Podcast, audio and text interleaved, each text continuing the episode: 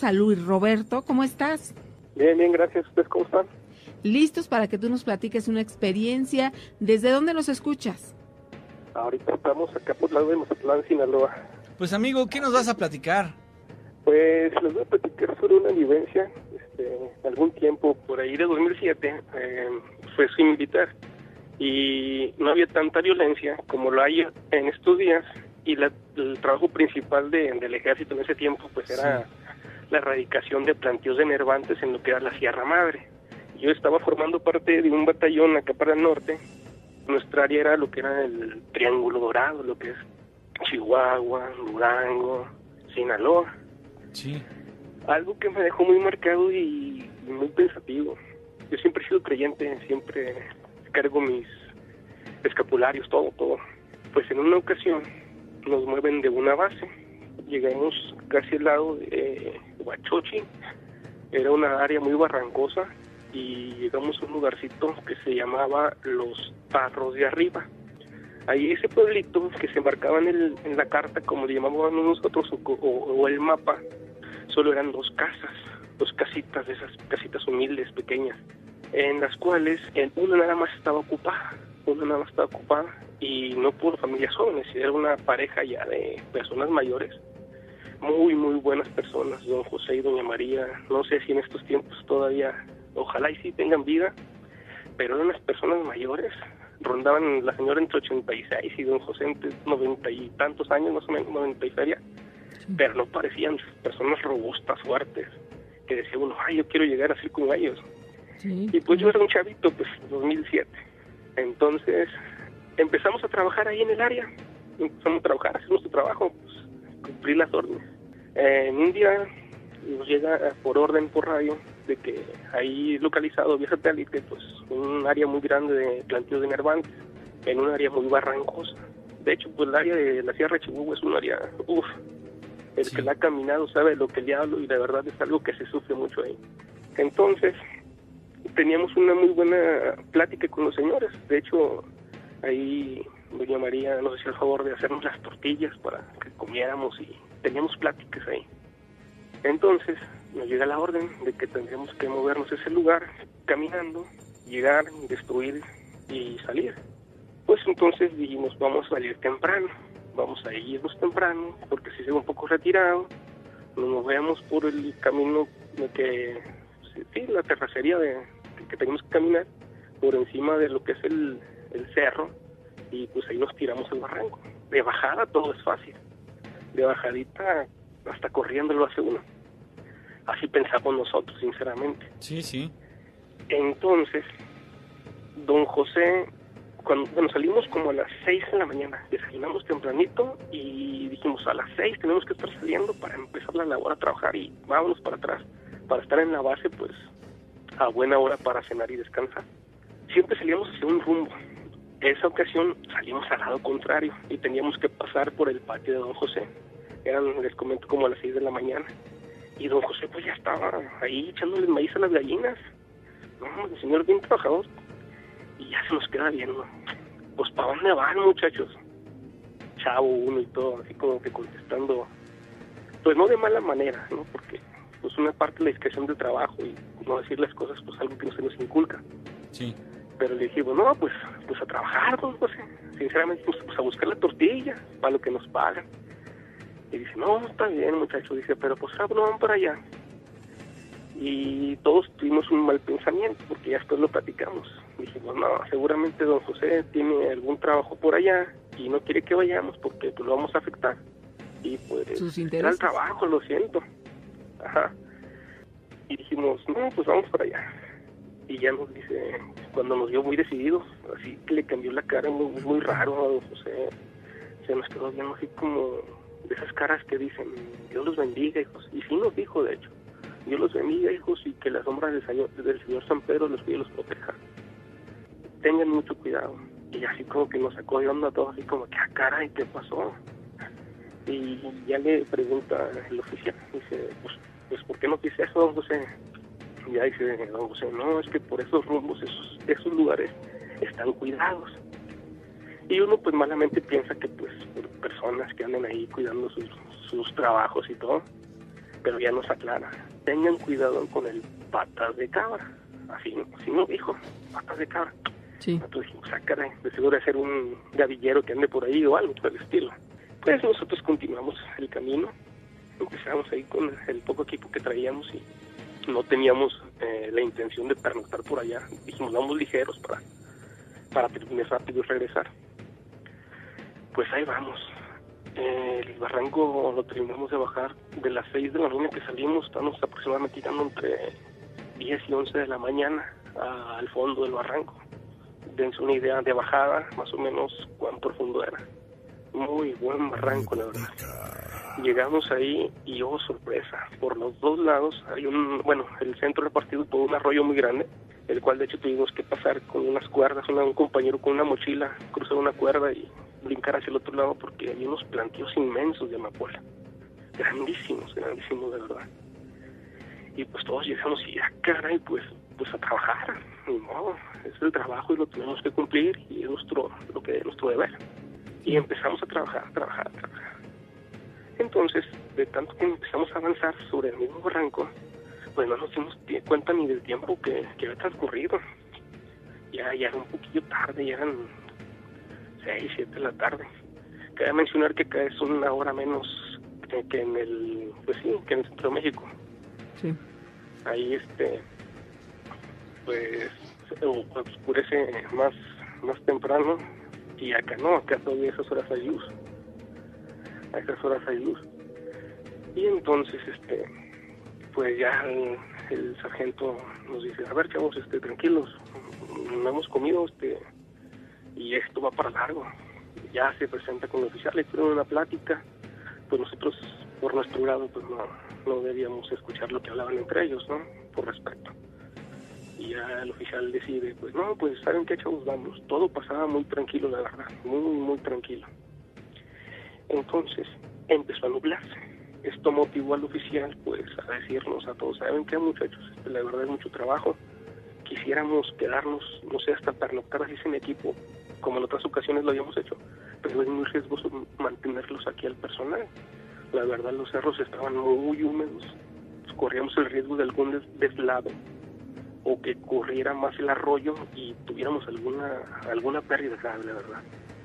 Y sí, a todos nos preocupaba eso. Y pues todos decidimos, pues, ah, empezamos a ver este, nuevamente la carta y vimos que del lugar hacia donde habíamos avanzado, pues, si subíamos el cerro, este, estábamos más cerca de la base, donde teníamos que regresar. Y todos acordamos, pues, el camino más corto entre un punto a otro punto de la línea recta, así que pues por aquí, la vieja escuela, como le llamaban en aquellos tiempos Sí. atravesar lo que sea para llegar a donde era nuestro objetivo. Pues comenzamos a subir. Todavía clareaba un poco, tardaba un poquillo, se veía el sol caer, pero aún se veía. Ya al subir el cerrito, estoy hablando que empezamos a subir como entre siete, siete y media, siete y ocho de la tarde, más o menos.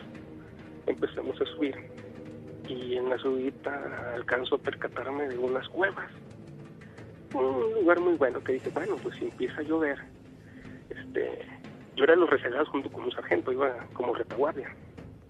Este, digo, pues aquí nos podemos resguardar de la lluvia, del frío. Sí. Pero en ese momento que llegamos hasta, hasta ese lugar, eh, la verdad se sintió una pesadez, una pesadez así en la- de esos cuando dicen que se te pone la piel chinita así como de gallina y un vientecito que salía de esas cuevas helado, pero un viento no de frío, sino que lo sientes y sientes que te recorre toda la médula espinal, la verdad. Ujú. Y ya le digo al comandante, al sargento, le digo, oiga, señor, este, ¿cómo ves si proponemos que pues aquí nos quedemos? Yo en ese tiempo pues era un recluta, la verdad, tenía poco tiempo de servicio. Sí, Así le llaman a los de nuevo ingreso, pero ya, ya era soldado. eso Y me es. dice, mira, soldado, este, es buena tu opinión, pero vamos a avanzar. La orden es llegar a la base. Y dije, bueno, pues órdenes son órdenes y continuamos. Pero cuando alzo la vista a un poquito más elevado hacia el cerro, los compañeros eh, iban un poco más adelantados, alcanzo a percatarme de una persona, pues sí, de una silueta de un hombre, y pues todavía se veía con el sol la, la figura clarita. Sí. Y ya le digo a mi sargento, este, mi sargento, mi sargento, este, allá hay una persona y parece que está armado. Y se voltea el sargento, pero rápido tomamos el arma y, y vemos y dice, no, no, no, dice, camínale, camínale, camínale, vamos, vamos, camínale. Más que caminar, sinceramente, era casi correr. Sí. Pero pues yo no sabía ni por qué si ya he visto la persona pues a la distancia. Y yo dije, no, sí está armado. Entre la todo, dije, sí está armado, pero estamos corriendo porque somos dos y tal vez sean más personas y, y pueda pasar algo. Pero yo me quedé con la duda. Sí. A esto volteo nuevamente y ahora sí ya los veo, pero clarita la persona esta. Bueno, no sé si era una persona, la verdad. Sí. Este, tenía un sombrero de paja grande, una barba cerrada, un tipo alto, le calculo 1,90 más o menos.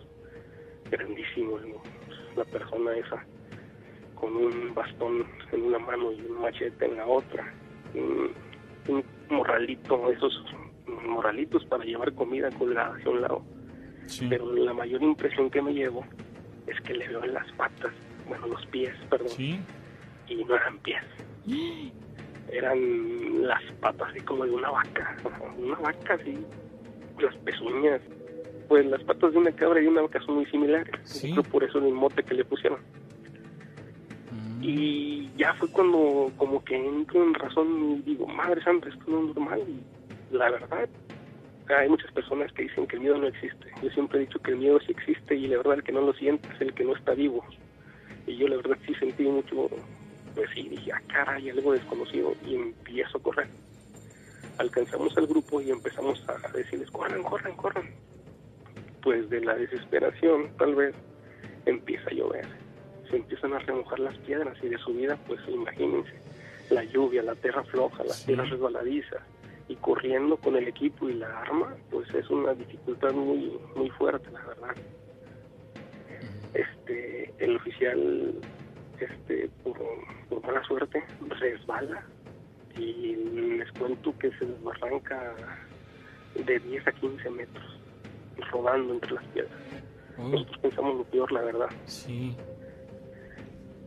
Eh, lo más fuerte de esto fue cuando él cae, se escucha una risa entre el barranco, pero una risa marcada, una risa fuerte, así burlesca. Sí. Macabra. No, no, sí, sí, sí, una risa muy, muy, la verdad que hasta de recordarlo se me pone la piel chinita. Tomo mi arma y me dice el sargento, no, no, no, no, no, vámonos, no le vas a hacer nada, vámonos, vámonos, no le vas a hacer nada, camínale, camínale. Tomamos al oficial, como éramos los últimos, lo tomamos, lo cargamos y como pudimos lo empezamos a sacar. Estamos hablando que parece que les platico, no tras, para mí no transcurre ni una hora.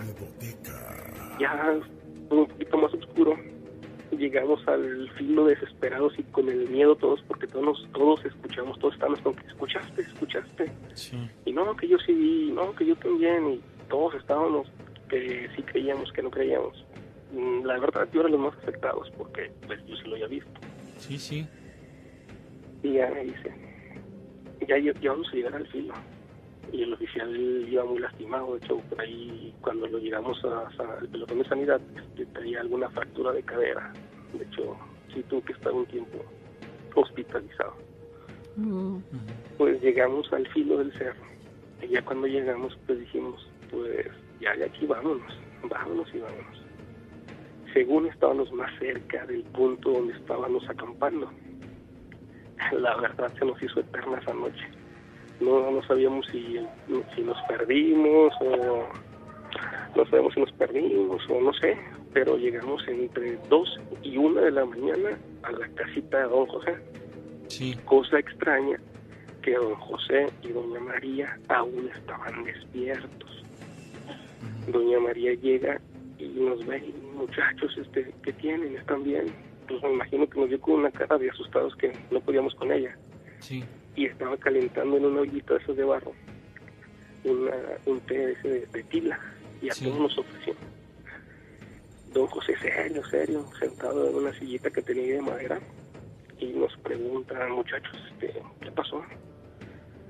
y todos así como que platicamos, no platicamos, pues decidimos y la verdad, ¿quién sigue ahí? Don José, la verdad, una persona así ya sabe, dice, no, sí muchachos, dice, qué bueno que todos regresaron con bien. Esos terrenos están arreglados. A mi, a mi entender de arreglados me imaginé o pienso actualmente que estaban pactados. Exacto. Pues para que se, para que se lograra. Ajá. Y ya don José es donde nos empieza a platicar. Miren muchachos, les recomiendo que por su seguridad no vuelvan a ese lugar. Años atrás, mucha, eh, el lugar ese en los tarros era un lugar que les digo era un lugar pequeñito. Sí. Ya teníamos este nosotros visto ahí que ya había varias bases en años anteriores que se quedaban ahí cerca por la cercanía del agua y pues no se sufría mucho por por el clima tan, tan frío que hay por allá. Sí. Y don José ya nos dijo, este, no les había platicado porque no quería infundirles miedo. Entiendo su trabajo y lo comprendo a la perfección. Muchos de sus compañeros han pasado por aquí y la verdad no tengo nada en contra de ustedes. Muy, muy buena persona, don José.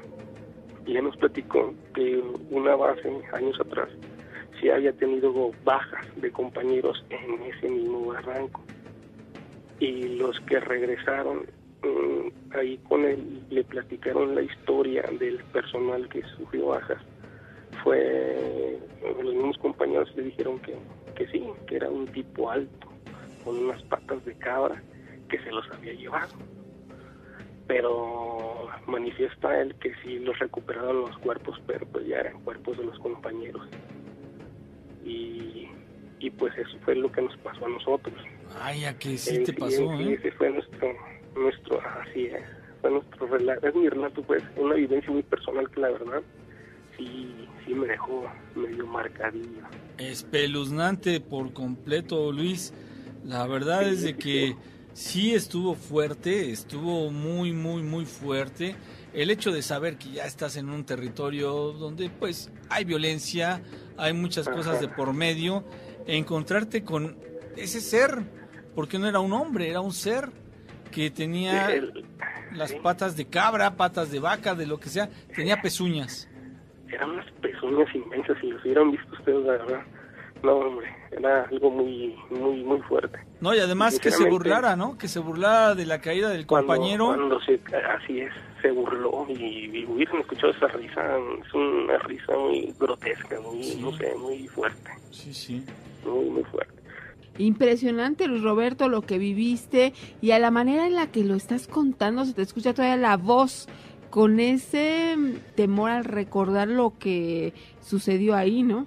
Sinceramente sí, y la verdad no fue lo único que me pasó, eh, la verdad me pasaron varias situaciones este, que pues ojalá más, más adelante nos puedas ir relatando cosas, ¿no? Claro que Para sí, claro no, que sí. No sea la última vez que platicamos, eh, ya estamos a punto de terminar el programa. Te agradecemos muchísimo, Luis Roberto. ¿Qué te parece que la semana que entra nos ponemos en contacto? Con mucho gusto, aquí estamos para servirles. Muchísimas gracias, que pases buena noche y que descanses. Gracias, igualmente, igualmente.